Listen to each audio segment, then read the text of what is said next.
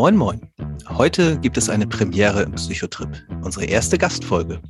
Dr. Anke Handrock stellt uns die positive Psychologie vor. Woher diese kommt und was es damit auf sich hat, hört ihr gleich. Viel Spaß dabei.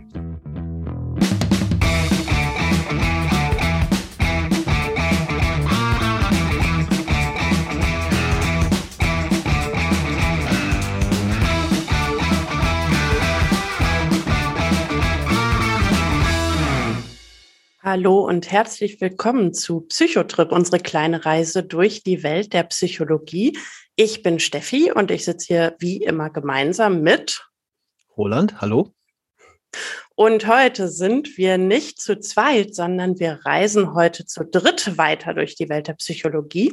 Und mit uns gemeinsam hier sitzt Dr. Anke Handrock, die 1996 äh, ein eigenes Institut für Coaching und Training in der Medizin gegründet hat und als Institutsleitung und Lehrtrainerin für positive Psychologie tätig ist. Sie war auch als Gründungsmitglied des Dachverbandes für positive Psychologie direkt in den Anfängen beteiligt. Und darum freuen wir uns besonders, dass du dir die Zeit nimmst heute für uns und für den Podcast. Und ich sage erstmal Hallo und vielleicht magst du noch ein paar Sätze selbst zu dir sagen. Herzlich willkommen. Ja, hallo, herzlichen Dank für die Einladung erstmal. Es freut mich natürlich, dass ich die Möglichkeit habe, hier so ein paar Kleinigkeiten zum Thema positive Psychologie zu sagen. Jo, ich selber bin von Hause aus Biologin und Zahnärztin. Und äh, es ist natürlich nicht unbedingt der gewöhnlichste Weg, von dort aus in die, zur positiven Psychologie zu kommen. Wie ist es gekommen? Ich habe als Zahnarzt angefangen mit unbehandelbaren Kindern, was für einen Anfänger nicht so richtig gut klappt. Und bin von da aus in diesen Bereich, äh, sag mal, Psychologie immer stärker reingedriftet, wobei er mich von Kinderbeinen an interessiert hat. Ich habe halt sehr viel Verhaltensforschung im Bereich Biologie gemacht und so Verhaltensbiologie menschlicher Säugling und solche Geschichten. Und ähm, habe dann halt im Laufe der Zeit alle möglichen Techniken gelernt. Als Zahnarzt zuerst mal Hypnose, das heißt behandeln ohne Spritze. Und von dort aus diverse andere Techniken, NLP, Schemaarbeit und so weiter. Und äh, in, in diesem Kontext bin ich in unserer Arbeitsgruppe zuständig für die Entwicklung, Weiterentwicklung unserer Supervisionsgruppe. Und dabei bin ich auf die positive Psychologie gestoßen und habe gefunden, das ist etwas, was einen neuen Blickwinkel auf menschliche Entwicklung gibt. Das ist was, was einen neuen Blickwinkel auf die Möglichkeiten gibt, die wir haben. Und das ist was, was wir auch im beruflichen Bereich gut nutzen können, um mit Mitarbeitern anders leben, zusammenleben zu können, anders äh, umgehen zu können und insgesamt das Leben für alle deutlich angenehmer und besser zu machen. Mhm. Ähm, ich fange einfach mal direkt an mit meiner Einstiegsfrage. Ähm, woher kommt denn die positive Psychologie? Oder gibt es auch eine negative Psychologie? Naja, negative Psychologie gibt es natürlich nicht.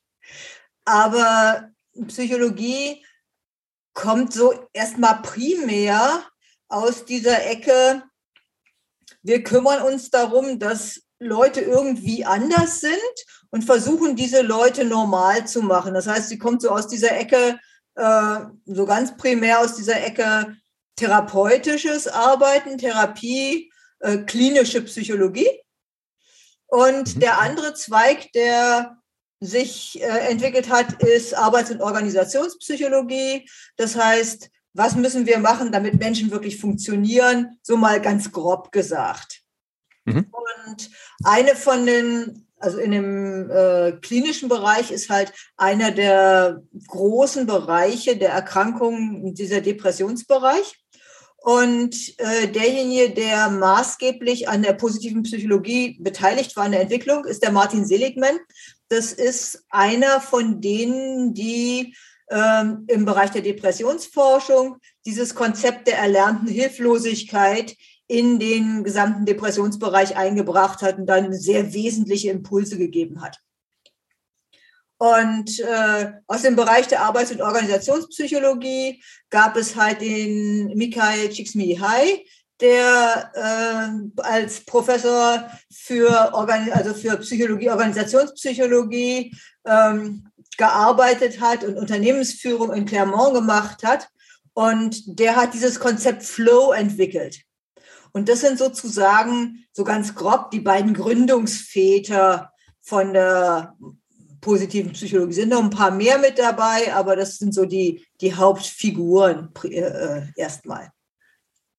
Du meintest gerade, ein zentrales Konzept, aus dem heraus sich das auch entwickelt hat, ist die erlernte Hilflosigkeit von Seligman. Und das ist ja schon ein weiter Weg von erlernter Hilflosigkeit hin zu positiver Psychologie. Könntest du den vielleicht noch mal ein bisschen für uns zeichnen? Naja, ähm, es gibt so eine Geschichte, äh, die Seel ich habe es nicht selber gehört, aber die Seligmann erzählt haben soll, dass äh, eines seiner Kinder ihn beim Unkrautjäten äh, angesprochen haben soll, dass er äh, gerade etwas, ich sag mal, grummelig war und äh, dass sie doch erwartet hätte, dass er, wenn er sich den ganzen Tag mit Leuten beschäftigt, die eine Depression haben, dass er dann nicht selber grummelig wäre, sondern dass er es dann anders machen würde. Und ähm, das soll so der Anstoß gewesen sein, äh, der dazu geführt hat, dass er dann äh, darüber nachgedacht, angefangen hat nachzudenken, dass man die Leute, wenn man Depression behandelt, nicht etwa als fröhliche Menschen hinterlässt, sondern als äh, ja Leute halt ohne Depression. Und dass es eigentlich bis dahin in der, in der Psychologie keine Forschung darüber gab, was gelingendes Leben und Zufriedenheit und die Wege, wie ich, wie ich zufrieden werden kann, überhaupt wissenschaftlich untersucht. Es gab zwar viele Ansätze aus, zum Beispiel aus der Spiritualität und so, die schon durchaus zu mehr Glück und mehr Zufriedenheit geführt haben, aber es gab halt in der wissenschaftlichen Psychologie gar nichts. Und in dem Moment, wo ihm das aufgefallen ist, ähm, hat er angefangen, systematisch zu untersuchen, was eigentlich dazu führt, dass Leben gelingen kann. Dass die Leute glücklich und zufrieden und erfolgreich, jetzt, das ist ein bisschen schwierig, dieses Wort Erfolg in dem Zusammenhang, aber erfolgreich leben können.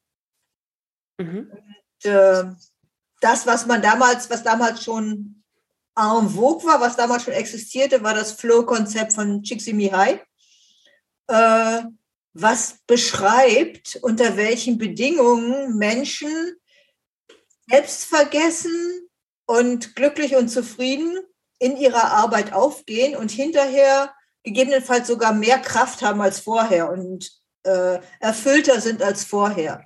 Und darauf, äh, das, das ist quasi zusammengekommen. Das sind ja, also ähm, gerade Zufriedenheit und Glück sind ja sehr große Themen und du hast ja gerade schon so ein bisschen die Abgrenzung zur, zur Spiritualität gebracht mit dem äh, der wissenschaftlichen Untersuchung davon. Ähm, für mich jetzt ist erstmal die Frage, was, wie, wie kann man die positive Psychologie denn jetzt am besten beschreiben? Also ist das jetzt eine Grundhaltung? Ist das eine Philosophie? Ähm, ist das ein Werkzeugkasten, der eben sagt, wir wollen nicht nur utilitaristisch zum Beispiel daran arbeiten, eine Depression zu beseitigen, sondern wir wollen eben auch die Menschen glücklich hinterlassen und das sind die Werkzeuge dazu? Also was, was ist jetzt die positive Psychologie als, an sich? Hm, die positive Psychologie an sich ist der Teil der Psychologie, der eben wissenschaftlich untersucht. Insofern ist es keine Philosophie, sondern es ist eben eine Wissenschaft, der wissenschaftlich untersucht, äh, was Menschen brauchen, um ihr Potenzial optimal leben zu können. Und wenn sie ihr Potenzial optimal leben, sind sie zufrieden weil es da entsprechend Rückkopplungsschleifen gibt und auch neurobiologisch dann Dopaminausschüttung und so weiter und so weiter.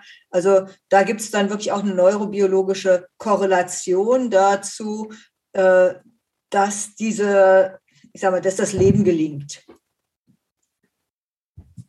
Das heißt, eine Frage aus oder die klassischen Fragen der positiven Psychologie wären dann zum Beispiel, wie glücklich bist du gerade? Tust du gerade die Dinge, die dich erfüllen, die dich glücklich machen? Das, das wären dann die zentralen Themen, wenn ich das jetzt so richtig verstanden habe.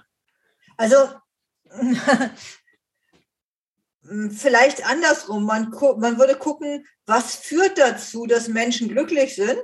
Und dann würde man die Einzelelemente nehmen. Auch, man hat auch geguckt, ähm, wie ist Glück verteilt zum Beispiel in der Welt, welche Nationen sind besonders glücklich, äh, welche Nationen sind besonders unglücklich, äh, welche Haltungen führen dazu, dass Menschen glücklich sind, was ist Lebenszufriedenheit, wie sind die Konzepte gegeneinander abgegrenzt. Also das ist so das eine. Und das andere ist halt, man guckt, welche Elemente führen denn dazu oder welche Aspekte führen denn dazu, dass sich dieses, dass die Leute ihr Potenzial voll entwickeln können.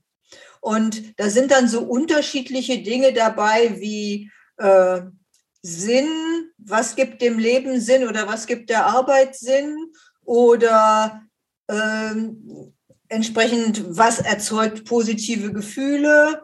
Und grundsätzlich gibt, gibt es zwei verschiedene Konzepte von Glück. Das eine ist das hedonistische Glück, so dieses ähm, wie soll man sagen, äh, es gibt so einen Spruch und freuen sich mit Weib und Kind allein, dass sie vorhanden sind. Äh, also alles, was ich so äh, genießen kann und ähm, ich sage mal, die große Kugel Eis im Eis des Lebens, so ganz grob. Und das andere ist dieses eudaimonische Glück, ist das sinnerfüllte Glück. Ähm, wenn man drauf schaut, gibt es ja häufig Situationen, wo Leute sich erstmal relativ stark anstrengen müssen und relativ viel investieren, äh, aber daraus dann wirklich auch eine dauerhafte Zufriedenheit und eine, so eine Lebenszufriedenheit entwickeln. Und das ist so dieser Aspekt des eudaimonischen mhm. Glücks. Roland hatte ja vorhin ähm, gefragt, ist es jetzt eine Grundhaltung, ist es ein Werkzeugkasten? Für mich klingt dass auch wenn du gerade von eudaimonischem Glück erzählst, nach einer Kombination aus beidem. Also es klingt für mich wie eine bestimmte Strömung in der Psychologie, die mit einer bestimmten Haltung und einem bestimmten Menschenbild einhergeht und dann in der Umsetzung kombiniert wird mit bestimmten Methodiken, so dass man auf dieses Ziel des eudaimonischen Glücks hinarbeitet. Ist es so oder ist das noch nicht richtig? Na, ich will das jetzt, ich eier da so ein bisschen rum und das merkst du auch. Ähm, ich möchte mich ungern darauf festlegen, dass es eine Philosophie oder eine Lebenshaltung ist. Also es gibt auch klinische Psychologen, die positive Psychologie machen und Arbeitspsychologen, die positive Psychologie machen. Äh, primär ist es erstmal ein Wissenschaftszweig und das ist mir mhm. wichtig. Aber das, was ich als, wenn ich in dem Bereich unterwegs bin, wovon ich ausgehe, ich gucke nach dem, was gelingt und nicht nach dem, was nicht da ist. Also ich habe eine Stärkenorientierung und schaue, welche Stärken haben die Leute. Ich habe Fokus, den Fokus äh, darauf, was ist mir gelungen, wofür könnte ich dankbar sein, was gibt meinem Leben Sinn, wie kann ich das fördern was erhöht meine Zufriedenheit, äh, was führt dazu, dass ich auch zum Beispiel mich gesund und glücklich fühle. Also dieser ganze Bereich Körperlichkeit ist, äh, gibt es auch entsprechend Forschung im Bereich der positiven Psychologie. Und äh, insofern könnte man auch sagen, es ist eine Haltung oder eine Philosophie, aber das, da möchte ich mich nicht so drauf versteifen, weil aus dem Psychologischen her ist es erstmal eine Wissenschaft. Mhm. Ich kann daraus eine Haltung machen. Aber ich muss nicht eine bestimmte Haltung haben, um das machen zu können. Mhm, okay, kann ich äh, verstehen, kann ich, kann ich einsortieren. Dann hätte ich noch eine andere Frage zu einem Punkt, den du vorhin schon angesprochen hast. Ähm, wir haben ja schon gehört, zwei sehr relevante Männer im Zusammenhang der positiven Psychologie sind Martin Seligman und äh, Chick Chimiai, ich glaube, ich spreche den falsch aus, aber du hast ihn vorhin richtig ausgesprochen. ja, ich, ich mache das bestimmt noch ein paar Mal falsch. Ähm, Und Seligman hatte ja das Konzept der erlernten Hilflosigkeit und äh, der andere Herr äh, das Flow-Konzept. Und es wäre toll, wenn du noch mal ganz kurz äh, für die große Runde erklären könntest, was ist denn eigentlich erlernte Hilflosigkeit und vielleicht auch noch mal gerne mit zwei, drei Sätzen mehr, was verbirgt sich hinter diesem Flow-Konzept? Hm, also ich würde gerne einen Schritt zurückgehen. Seligman kam aus diesem Konzept der erlernten Hilflosigkeit. Das ist ein Depressionskonzept. Das ist kein Konzept der positiven Psychologie. Er ist dann von da aus erstmal gegangen zu dem, zu der wirklichen reinen Glücksforschung, zu dem hedonischen Glück. Also, was macht Leute glücklich und zufrieden? Und von da aus ist er weitergegangen zu dem äh, eudaimonischen Glück. Und er hat das sogenannte PERMA-Modell entwickelt. Und das PERMA-Modell ist das zentrale Modell der positiven Psychologie, wo Seligmann quasi, Seligmann quasi seine gesamte, äh, sein gesamtes Wissen drin zusammengefasst hat. Und äh, insofern wäre es mir lieber, wenn wir das äh, Perma-Modell uns dann angucken würden, als das, was von Seligmann, von Seligmann sozusagen die Grundlage ist. Dazu Und, können wir dann ja im Zweifel immer noch mal eine extra Folge machen. Okay, gerne. Dann schwenken wir jetzt gerne den Fokus aufs Perma-Modell. Ähm, was ist das? Also das Perma-Modell kann man sich so vorstellen, es gibt quasi äh, so ein, ein Fundament, das kann man sich als Fundament denken, äh, darauf, das sind die, die Stärken des Menschen. Und es gibt ein sogenanntes VIA-Stärkenmodell. Wer das gerne mal ausprobieren will, da gibt es eine ganz coole Geschichte. Und zwar kann man auf www.charakterstärken mit AE, charakterstärken.org gehen.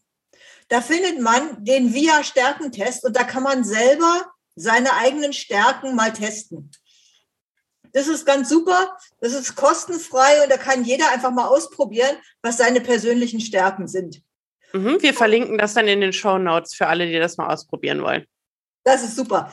Und ähm, äh, die haben halt diese verschiedenen Charakterstärken untersucht und äh, das sind halt äh, Eigenschaften mancher Menschen, die von allen Menschen auf der Welt als wünschenswert und als erstrebenswert äh, betrachtet werden. Und diese Stärken hat Seligmann genau untersucht und äh, auf der Basis davon hat er dann untersucht, was führt dazu, wenn, was passiert, wenn Leute ihre Stärken wirklich einsetzen können. Also es sind so Sachen wie Mut zum Beispiel oder auch Vorsicht oder auch äh, Neugier oder auch Wissbegierde, äh, Liebe zum Lernen oder Beziehungsfähigkeit oder so etwas. Also da gibt es eine ganze Menge. Muss man sich mal genau angucken. Und wenn man seine Stärken lebt, dann ist man deutlich zufriedener. Und es gibt auch sehr viele Übungen, wie man seine Stärken besser ins Leben einbringen kann. Und dann hat er festgestellt, es gibt eigentlich fünf Säulen, die auf dieser Basis, wenn man seine Stärken erstmal kennt und lebt, dann gibt es so fünf Säulen, um die man sich kümmern kann. Und diese fünf Säulen sind zum einen positive Emotionen. Das heißt, was kann ich tun, um positive Emotionen selber zu erleben oder anderen Leuten zu ermöglichen oder sie wahrzunehmen, dass ich sie habe, weil positive Emotionen werden halt nicht so gut abgespeichert und nicht so stark repräsentiert wie negative Emotionen. Äh, wie das kommt, können wir auch ein andermal vielleicht diskutieren, aber äh, diese positiven Emotionen sind sozusagen die erste Säule von diesem Perma-Modell. Die zweite Säule ist Engagement. Also wenn ich mich um, wenn ich für irgendwas brenne und mich wirklich drum kümmere und da herausgefordert bin auf der einen Seite und mich drin verliere, dann entwickelt sich dieses Flow-Gefühl. Und dann habe ich halt wirklich Spaß an was. Viele Leute kennen das zum Beispiel vom Sport oder vom gemeinsamen Musikmachen. Und dieses Engagement ist halt die zweite Säule. Die dritte Säule sind positive Beziehungen. Und ich kann eine ganze Menge dafür tun, dass meine Beziehungen positiver werden. Die vierte Säule ist, das Ganze ist nur dann interessant, wenn es einen Sinn ergibt, wenn sich in irgendeiner Weise das, was man heute auch in einer, als Purpose bezeichnet im, ähm, äh, in, der, in der Betriebsführung, in, in der äh, Arbeits- und Organisationspsychologie, dieser ganze Sinnfrage, das ist so die nächste Säule. Da spielt natürlich auch die Spiritualität rein. Mhm. Also beides. Und die letzte Säule ist Leistung und Erfolg. Die meisten Leute kennen das, wenn ich irgendein Ziel erreicht habe, wenn ich wirklich was gemacht habe, was gewollt habe, mich dafür engagiert habe und dann Leistung gebracht habe und dann Erfolg gehabt habe. Es gibt einfach richtig viel Freude und Spaß. Und wenn ich diese fünf Säulen habe, auf der Basis meiner Stärken, dann habe ich das sozusagen das Dach da drauf. Das ist dann mein Wohlbefinden. Und wenn irgendeine von den Säulen hängt, dann ist das Dach halt ein bisschen schief. Und das ist natürlich super. Ich kann auf jeder, in jeder Säule kann ich was tun. Und in jeder Säule gibt es Methoden und Ansätze und Techniken, wie die dazu beitragen, dass ich mein Wohlbefinden steigern kann und nicht nur meins, sondern ich kann zum Beispiel als Chef, das ist das, was ich hauptsächlich mache, wenn ich in der Betriebsführung bin oder sowas, in Praxen zum Beispiel, dass ich mit den Leuten auch gucke, okay, was können wir denn tun, um das Wohlbefinden im Team zu steigern? Denn wenn Mitarbeiter richtig glücklich und zufrieden sind und gerne arbeiten, dann äh, sind sie zum einen, haben sie wirklich mehr Freude, es geht ihnen besser, die sind abends weniger ausgelaugt. Zum anderen kommt aber auch effektiv mehr dabei rum. Das mhm. heißt, die Leistungen sind höher. Ich bin auch Ah, Roland will zuerst. Roland darf zuerst. ich ich mache mal zuerst. Ähm, ich stellte mir gerade die Frage, also was, was du gerade beschrieben hast oder was, was dieses äh, Perma-Konzept beschreibt, ähm, das war jetzt so eine Art äh, Aufbau des Glücks quasi. Ne? Also dass es gibt diese Säulen und das Dach da drüber ist irgendwo mein, mein Wohlbefinden. Und ähm, ich hatte gerade so ein bisschen die Verknüpfung äh, zu den Bedürfnistheorien, zu denen wir ja auch schon mal eine Folge gemacht haben.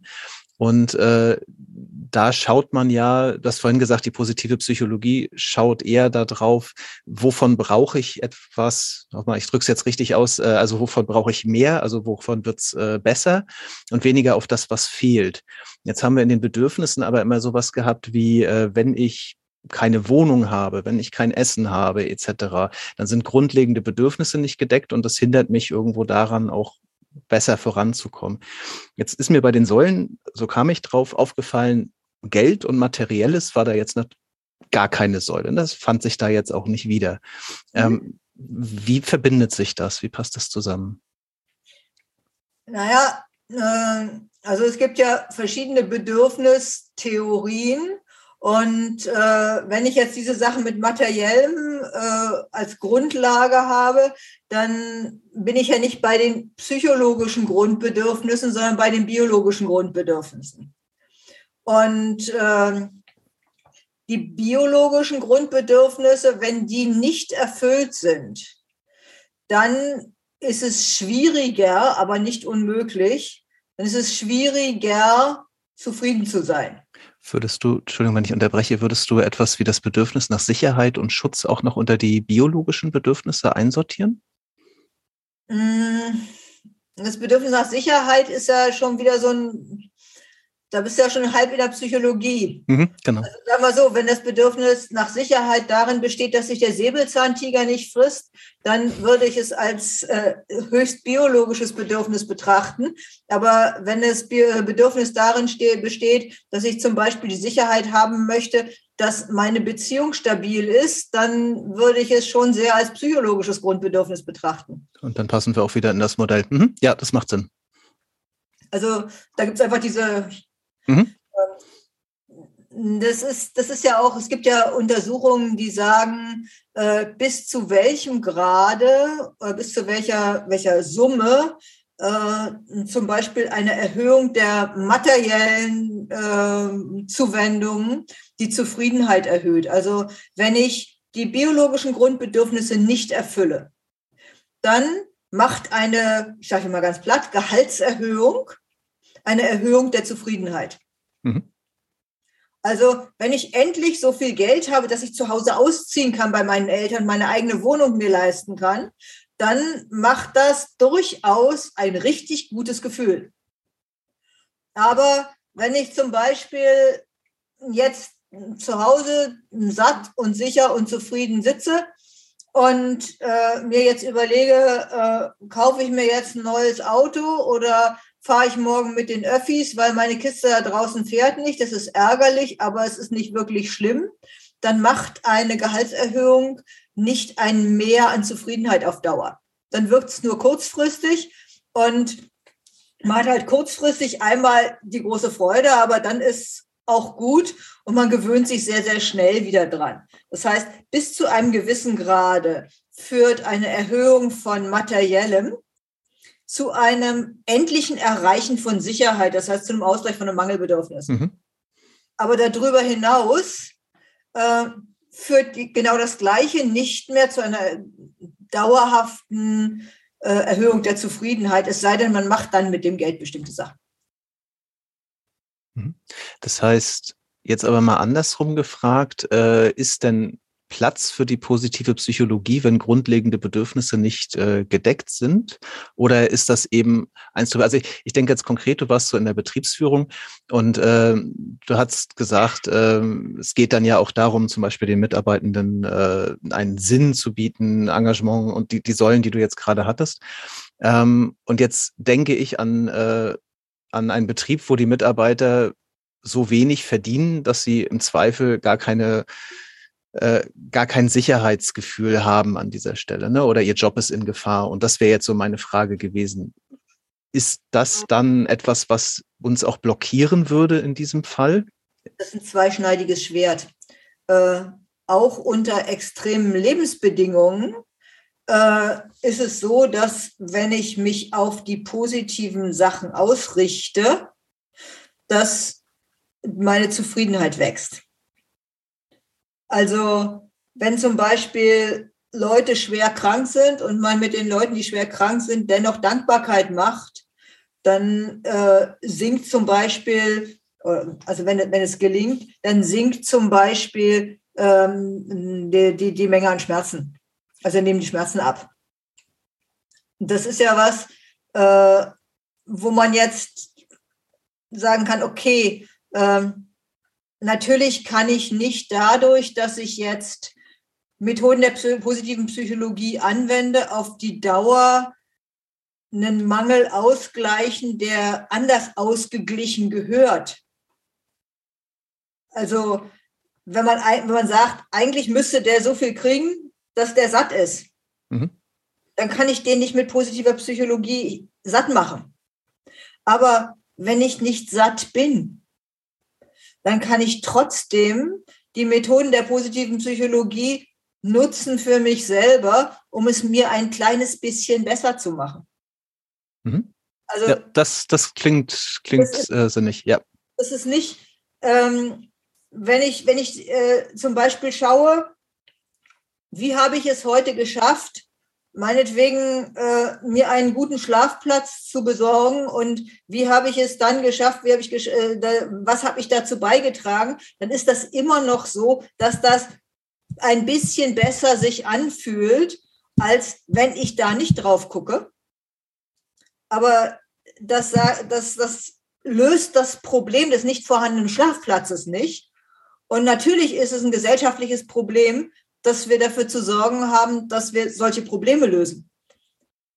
Also mhm. das ist auch ein Vorwurf, der der positiven Psychologie teilweise gemacht wird, dass sie angeblich versuchen soll, ich sag mal, soziale Missstände durch äh, das Fokussieren auf etwas Positives zu übertünchen oder zu überdecken. Das ist nicht der Ansatz.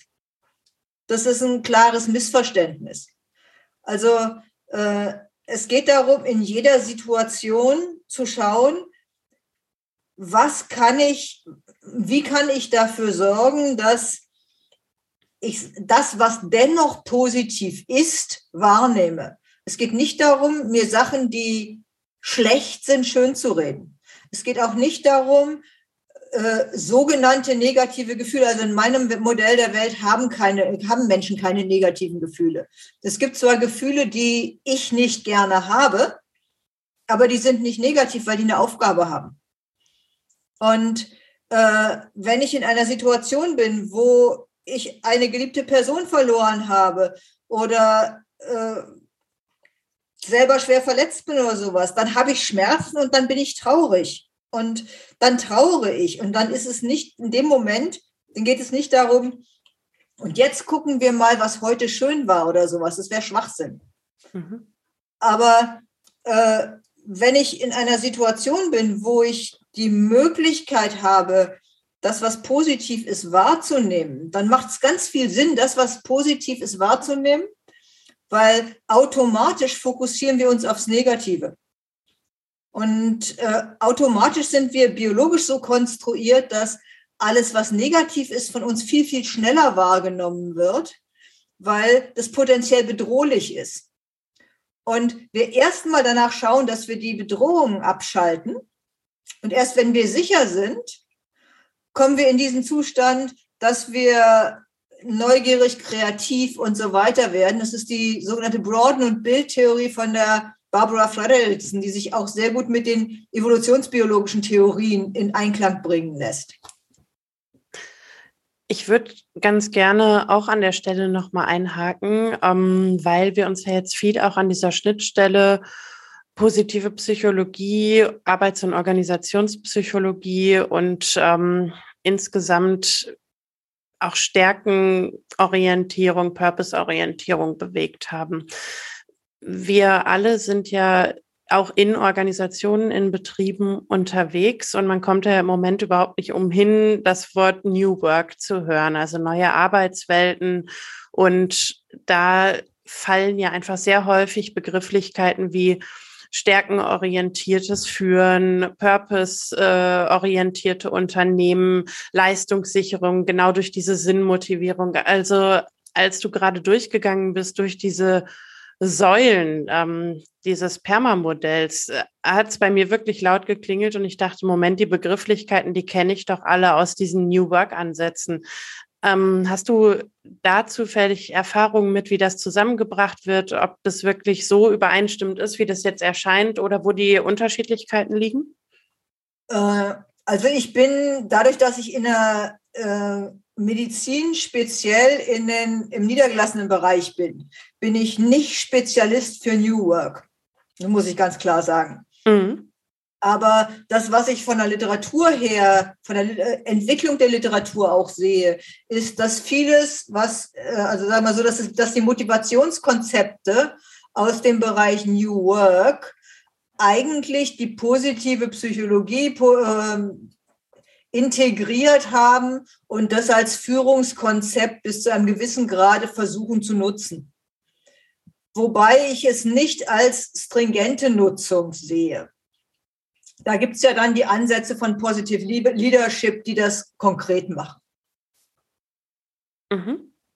Also so wie es für mich wirkt, haben wirklich diese Ansätze, also New Work-Ansätze, auch, auch wenn man mal so in Richtung Selbstorganisation schaut, einfach viel äh, geliehen aus der positiven Psychologie. Wenn man sich da mal umschaut, sieht man sehr viel Stärkenprofile aufbauen, nach Stärken führen, Mitarbeitende in den Raum geben, die Rollen so auszufüllen, dass sie sich so einbringen können. Also ich könnte mir ganz gut vorstellen, dass positive Psychologie da auch diese Art des Arbeitens immens bereichert hat und auch noch bereichern wird äh, positive Psychologie wird nicht nur den Bereich New Work bereichern.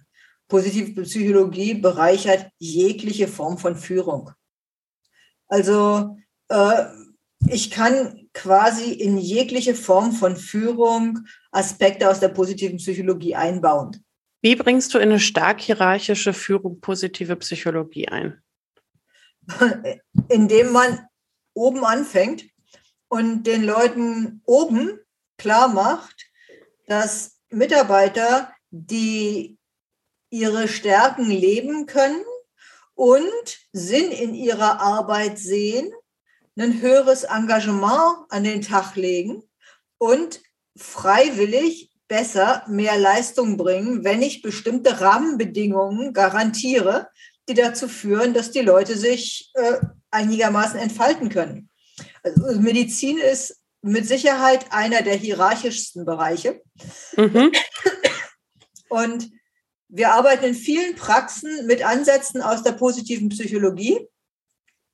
Und das sind in der Regel die Praxen, in denen wir deutlich weniger Fluktuation von Mitarbeitern haben und die deutlich weniger Schwierigkeiten haben, äh, Mitarbeiter zu binden und neue Mitarbeiter auch zu finden, weil die, die da sind, die anderen anziehen. Und äh, auch im Handwerk, also äh, ich arbeite in einem Bereich des Handwerks, äh, im Bereich Zahntechnik auch, äh, wo diese Ansätze, Handwerk ist ja auch sehr klar so hierarchisch strukturiert, da ist der Meister und darunter und so weiter. Und da kann man auch über die Mechanismen von der positiven Psychologie extrem viel führen und sehr viel Zufriedenheit äh, bei den Mitarbeitern hervorbringen. Das führt dazu, dass die Anzahl der Krankentage sinkt. Das führt dazu, dass der, die Anzahl der wechselnden Mitarbeiter geringer ist. Ähm, das führt dazu, dass sich mehr Leute bewerben. Und das macht dann auch in hierarchischen Betrieben ganz viel aus. Bin ich ja neugierig geworden. Hast du da einen konkreten Praxisfall, den du uns einmal teilen könntest? Wir haben zum Beispiel, das haben wir auch publiziert, in einer kieferchirurgischen Praxis haben die die Gesamtorganisation erstmal stärkenorientiert äh, gemacht, dass sie geguckt haben, welche Mitarbeiter haben welche Stärken. Und die Mitarbeiter organisieren auch zum großen Teil selber ihren, wie sie einen Einsatz machen und so weiter und so fort. Das ist so das eine. Und das andere ist, sie haben halt die, äh, die Teambesprechungen komplett umgestellt. Die fangen also zum Beispiel die Teambesprechungen damit an, dass sie erstmal gucken, okay, was waren eigentlich die Highlights der letzten Woche? Was ist in der letzten Woche wirklich gut gelungen? Und wenn man eine Teambesprechung anfängt mit, ey, lasst uns erstmal gucken, was war eigentlich in der letzten Woche wirklich gut, was, was, ist, was ist wirklich gut gelungen, dann sind die Leute auf der Suche nach etwas Positivem. Das Ergebnis ist, dass die von der, von, von der Neurobiologie her in die Entspannung gehen. Die haben nicht Angst, jetzt, jetzt kommt gleich eine große Ansage oder sowas, sondern okay, was war eigentlich los? Und dann ist erstmal eine gelockerte und entspannte Atmosphäre. Und wenn ich in dieser gelockerten und entspannten Atmosphäre, in diese gelockerte und entspannte Atmosphäre reingehe und nicht gucke, okay, was ist denn jetzt das, das, das, das, das muss geändert werden, sondern was sind denn die Themen, die wir optimieren können, dann sind die Leute in dem Moment kreativ und bringen viel, viel bessere Ansätze und viel, viel bessere Vorschläge, als wenn das so eine klassische Teambesprechung mit Ansage, wie es halt in der Medizin normalerweise üblich ist, ist. Das finde ich jetzt sehr interessant, weil also ich arbeite ja viel in Teams und agilen Teams und äh, da ist ja diese äh, diese Retrospektive, also dass wir schauen gemeinsam auf die Teamzusammenarbeit sehr üblich. Und ich finde es gerade sehr interessant, weil ich beschreibe das Leuten immer, wenn ich, wenn ich beschreiben muss, was ist eine Retrospektive, sage ich immer, wir schauen zurück, was ist gut gelaufen, was ist nicht so gut gelaufen und was können wir verbessern. Und äh, habe immer wieder diesen Punkt, dass ich denke, ja, wir sammeln immer mal, was ist gut gelaufen und dann bleibt das aber irgendwie liegen. Ne? Und dann in der Folge fokussiert man sich eben drauf, was kann man verbessern. Äh, jetzt nochmal konkret da, was machst du an der Stelle oder was macht ihr an der Stelle mit den Sachen, die gut gelaufen sind? Ich sage zu Führungskräften gerne auch mal, man muss das auch mal feiern. Man muss auch mal irgendwo dann da, das nicht einfach nur stehen lassen, das ist gut gelaufen und jetzt schnell zum nächsten, das noch besser laufen soll, sondern man muss irgendwo auch mal eine Pause machen und das feiern. Äh, passt das aus deiner Sicht auch? Oder ist das wichtig? Äh, die, die, von, die Praxen, die ich kenne, die stark auf Stärken orientiert sind und die, die stark auf positive Aspekte äh, in der Mitarbeiterführung konzentriert sind, die machen normalerweise sowas wie ähm, regelmäßige größere Team-Events, wo sie sich dann auch Zeit nehmen, ganz bewusst. Die besten Highlights, die besten Highlights werden dann zusammengetragen. Teilweise gibt es Fotos davon. Also Äh, in der Medizin gibt es ja von manchen Patienten dann Fotos, die kann man natürlich nicht raushängen. Aber teilweise gibt es Fotos davon und ey, guck mal, wir haben jetzt in der Zeit das geschafft und dem geht's besser und dem geht's besser und, und, und, und. Und äh, das ist dann schon wirklich auch mit Feiern verbunden. Mhm. Du hast jetzt schon die eine oder andere Methode auch äh, vorgestellt und angesprochen. Ähm, Fotos anschauen, vielleicht eher im privaten Rahmen dann und nicht draußen, wo die anderen PatientInnen das Nein, Haus sehen können. Genau. Ich weiß nicht, ob ich in jeder Arztpraxis als positives Beispiel hängen möchte. Ja, äh, das, das, das, das, dann ist es falsch ja. Nein, nein, nein, nein, das, äh, ich, ich glaube, es ist schon bei uns gut angekommen. Ja. Es ist halt so, dass in den Praxen häufig Dokumentationen gemacht werden. Und die machen die Mitarbeiter ja sowieso. Und die erinnern, das, das geht natürlich nicht raus. Das wäre überhaupt nicht möglich, von wegen Schweigepflicht und so weiter. Aber wenn man sich dann freut, dass zum Beispiel jemand eine schwierige OP oder sowas gut hinter sich gebracht hat und äh, jetzt wieder deutlich besser aussieht, als er vorher aussah und, und, und. Das sind natürlich Sachen, wenn ich daran mitgearbeitet habe, die sind, die machen einem einfach Freude. Total nachvollziehbar. Ich glaube, uns hat nur dieses Bild so viel Freude gemacht, wie man, okay. wie man da so eine Bildergalerie hat. Ich wollte auch eigentlich schon fragen, hast du vielleicht noch eine andere Lieblingsmethode oder eine, wo du sagst, da, die ist immer erfolgreich oder die, da kriege ich besonders positive Rückmeldung zu? Hm. Ähm, Lieblingsmethode ist immer schwierig. Und zwar aus folgendem Grund. Die positive Psychologie arbeitet nach dem Person Activity Fit Modell. Das heißt, ich gucke, passt diese Technik wirklich optimal zu dieser Person? Und es gibt halt Menschen, die sind sehr spirituell. Für die ist Meditation, Achtsamkeit und sowas klasse. Andere macht's wild. Andere Kann ich gar nicht nachvollziehen. finden das bis zu einem gewissen Grade interessant. Formulieren wir das mal so. Ähm, Dankbarkeit ist eine sehr, sehr wirksame Methode mit Dankbarkeit. Da gibt es sehr, sehr gute Belege, dass man, wenn man das in einer bestimmten Weise anleitet, dass man dadurch Depressivität wirklich von einer mittleren Depressivität äh, auf den entsprechenden Skalen bis hin zu fast nicht mehr nachweisbar verändern kann, wenn man das entsprechend führt. Und es muss aber auch zu der Person passen und es muss zu dem Moment passen. Deswegen, also ich persönlich bin in diesem Bereich ähm, Achtsamkeit, ähm, Self-Compassion, also Sel ähm, Selbst, Selbstmitgefühl, Dankbarkeit relativ gut unterwegs. Aber das ist halt mein, also das, was zu mir passt. Mhm. Und zu anderen Leuten passt anderes. Deswegen würde man in der Psychologie, in der positiven Psychologie auch nicht sagen, äh, alle müssen jetzt das machen und dann werden sie glücklich. Das geht nicht. Wenn wir das hätten, dann hätten wir irgendwie so ein Psychokochbuch für Anfänger. Aber mh, mm, positive Psychologie ist eben ein Bereich, der wissenschaftlich erforscht, was unter welchen Umständen funktioniert. Und man kann halt damit sowohl Arbeits- und Organisationspsychologie, als auch positive Psychotherapie, als auch positives, äh, entsprechend Positivity Coaching machen.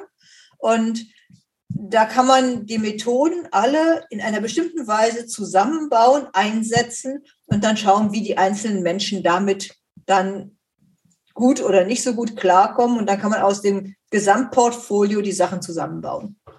Mhm beschäftigst dich ja jetzt schon lange mit dem Thema.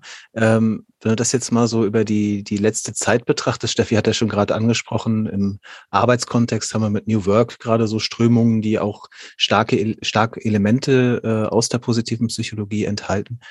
Hast du das Gefühl, dass das Thema wichtiger wird, dass diese Strömung oder ja, nenn es mal Strömung, wichtiger wird, dass es einen zunimmt, dass auch sich mehr Leute damit beschäftigen?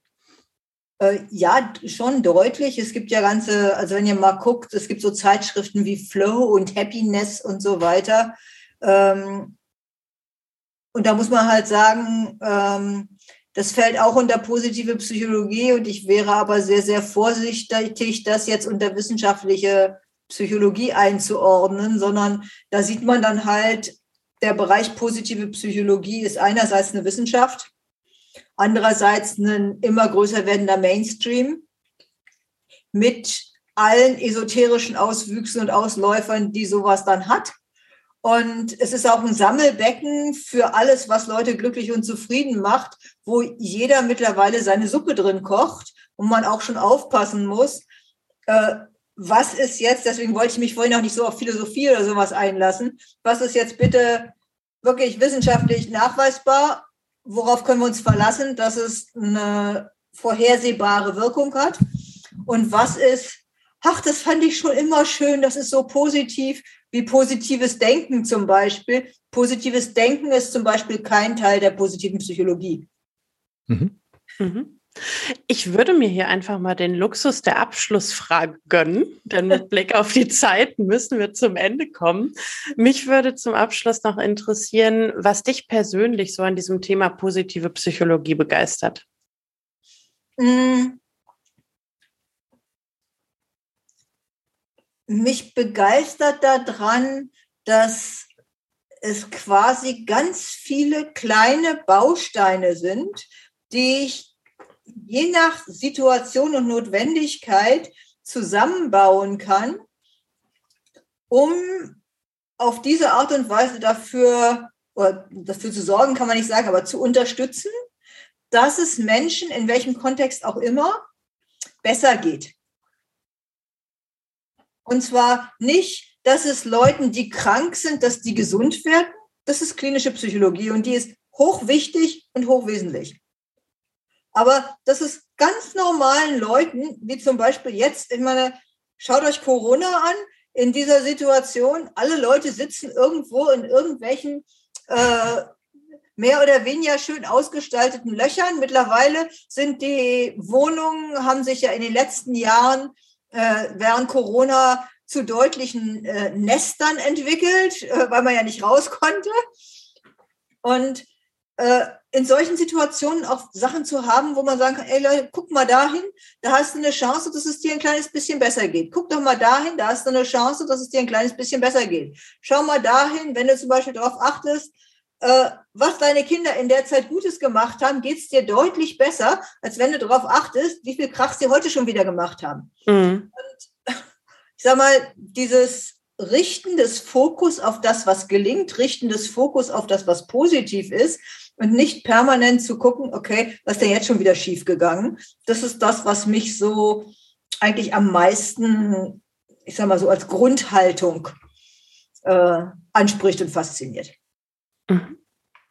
Schön. Vielen Dank. Wir beenden unseren Podcast immer so, dass wir uns gegenseitig fragen und erzählen, was wir aus der Diskussion mitgenommen haben, was für uns so die relevantesten Gedanken waren. Und ich würde einfach mal beginnen und Roland fragen, Roland, was nimmst du mit aus der Diskussion? Und danach, Anke, würde ich dich bitten, äh, auch noch zu beantworten, was ist dir das Wichtigste aus äh, dem Gespräch unserer letzten Stunde? Nur, dass du schon mal weißt, was da auf dich zukommt gleich. Vorwarnung ist immer gut. Ähm, ja, äh, erstmal vielen, vielen Dank, Anke, dass du dir die Zeit genommen hast. Äh, ich fand es äh, sehr spannend. Ähm, ich nehme neben dem Thema positive Psychologie, also ich muss sagen, es ist mir im Studium damals gar nicht untergekommen und äh, es war für mich jetzt auch der, der erste tiefere Kontakt damit.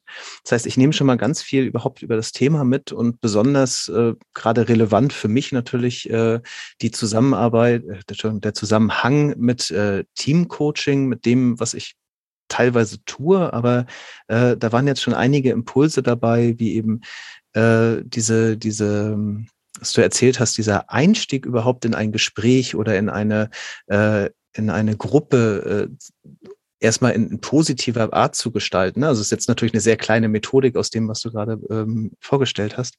Aber das nehme ich konkret schon für mich mit äh, und werde mich definitiv mit dem Thema mal tiefer befassen, um eben zu schauen, was ich davon auch ganz konkret einsetzen kann. Schön. Anke, was ist dir besonders wichtig? Also ich war sehr fasziniert über eure Fragen.